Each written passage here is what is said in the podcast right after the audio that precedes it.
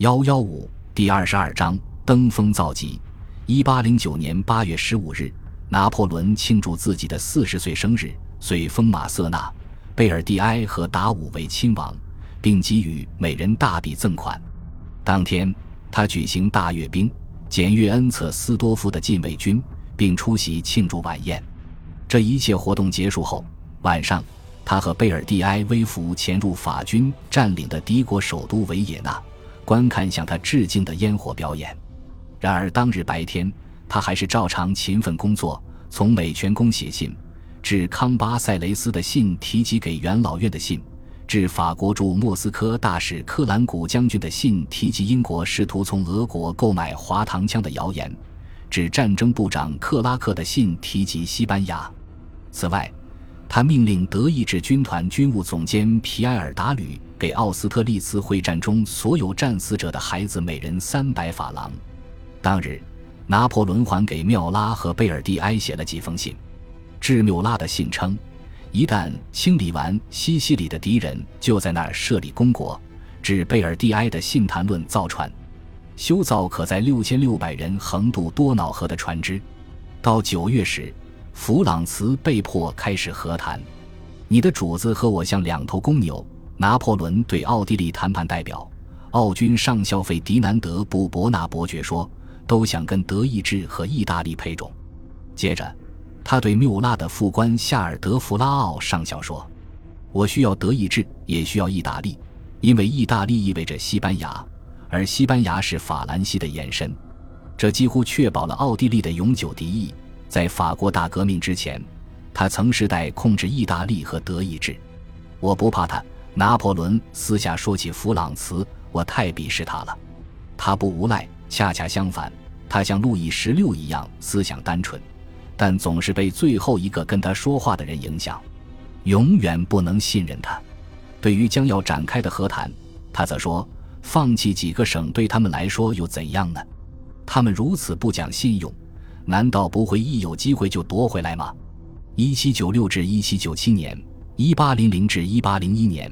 一八零五年、一八零九年的经历当然说明此言不假。这是我第二次来奥斯特利茨战场。九月十七日，拿破仑和将军们在布吕恩用餐。他说：“我还会第三次来这儿吗？”陛下，他们回答道：“根据我们每日所见，谁也不敢打赌这不会发生。”十月十四日，尚帕尼和利希滕施泰因在《美泉宫条约》上签字。次日。拿破仑批准条约，没过多久，弗朗茨也批准了。弗朗茨收到数次警告后，依然发动战争，所以他没什么资格抱怨条款严苛。拿破仑把奥军兵力限制在十五万人，还兼并伊利里亚省份。奥地利保住了父母，但几乎成为内陆国。于是他成功的把奥地利变为二流国家。奥地利割让伊斯特拉半岛，克恩滕给法国。割让萨尔茨堡、贝希特斯加登以及上奥地利部分地区给拜恩。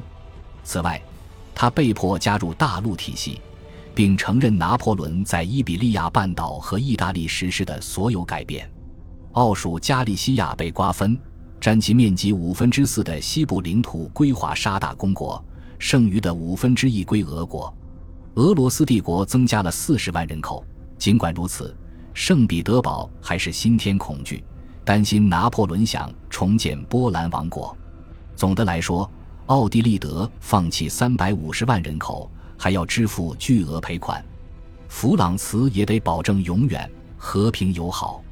仅仅四年前，他曾做出同样的承诺。这一回，他的诚意也和上次的一样。早在四月时，蒂罗尔就爆发了拥护奥地利的起义。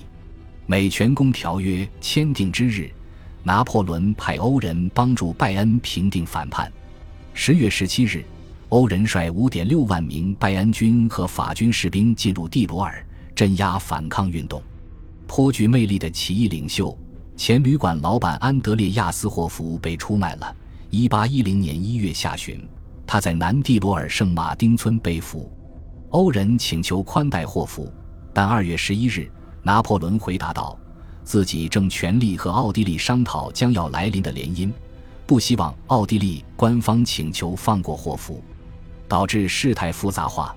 因此需召集军事法庭，在二十四小时内枪决霍福。人们批评《美全公条约》，称这种迦太基式和平迫使奥地利再度与拿破仑开战，最终损害他自己的利益。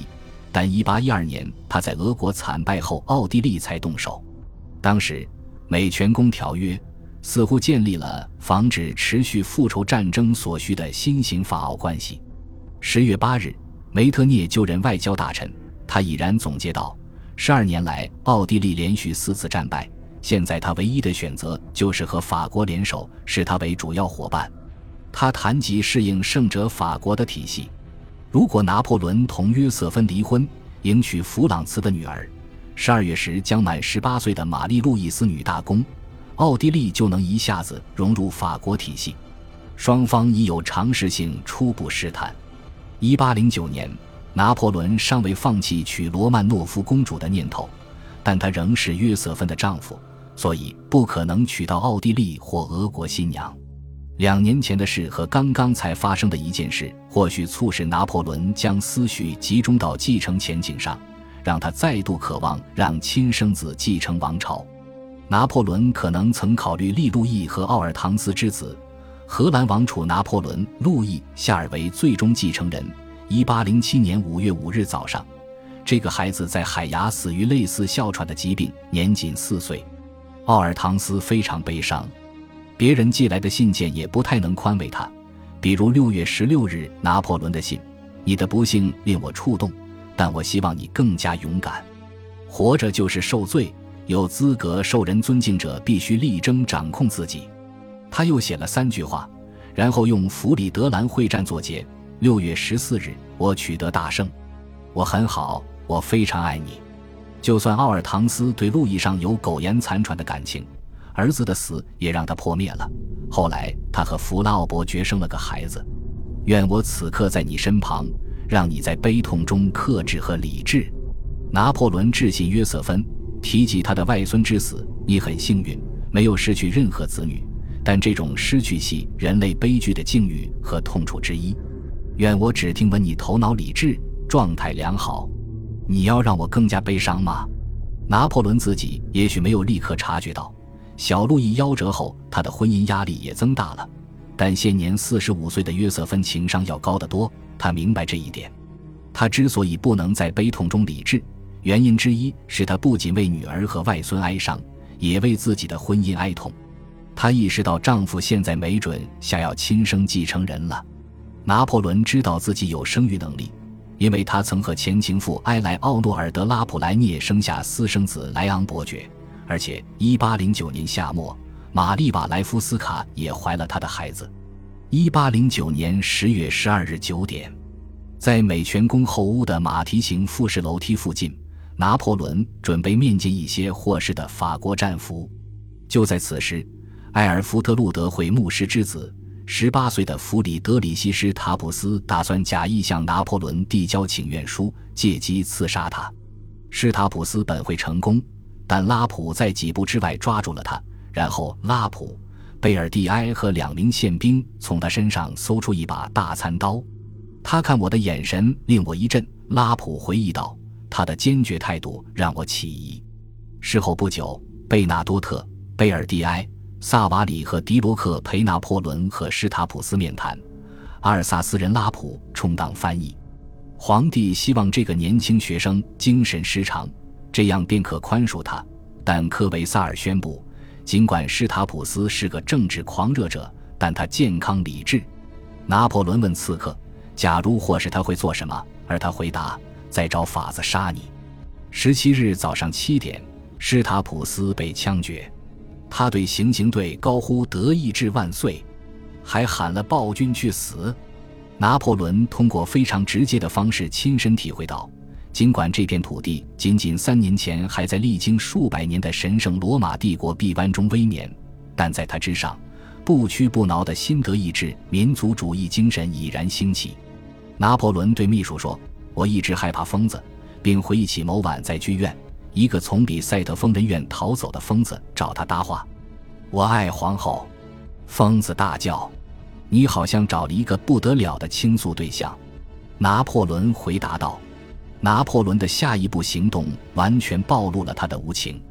从埃及回国后，他和约瑟芬过上亲密、宜人、友善的婚姻生活。他抱怨他寻花问柳，但对他忠贞不二。现在，这段婚姻阻碍了他的政治和王朝野心，以及他眼中的法国最大利益，所以他得结束了。他多次在战场上接近死者，幸运地躲过地狱阴谋，在雷根斯堡负伤。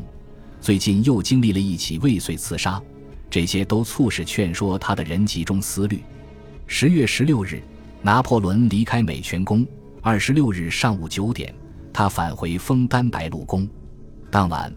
波丽娜和她的一位侍女来访，这名侍女是皮埃蒙特人士克里斯蒂娜·德马蒂斯男爵夫人，她现年二十五岁，丰满俏丽，担任波丽娜的侍读女郎。克里斯蒂娜几乎立刻就成了拿破仑的情妇，这一风流关系一直持续到他结婚前夜。他后来说，他接受了礼物，他的卧室和约瑟芬的有一扇门连通，而他下令砌墙堵死这道门。这堪称最抽象、最明确的离奇讯号。皇帝的温柔为我母亲的考虑统统消失了。奥尔唐斯描述这些痛苦时光时道，他的态度变得不公正又无理。我希望他们已经宣布离婚了。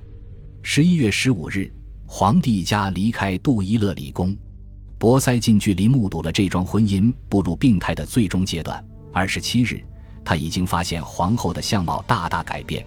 而拿破仑则沉默收敛。感谢您的收听，喜欢别忘了订阅加关注，主页有更多精彩内容。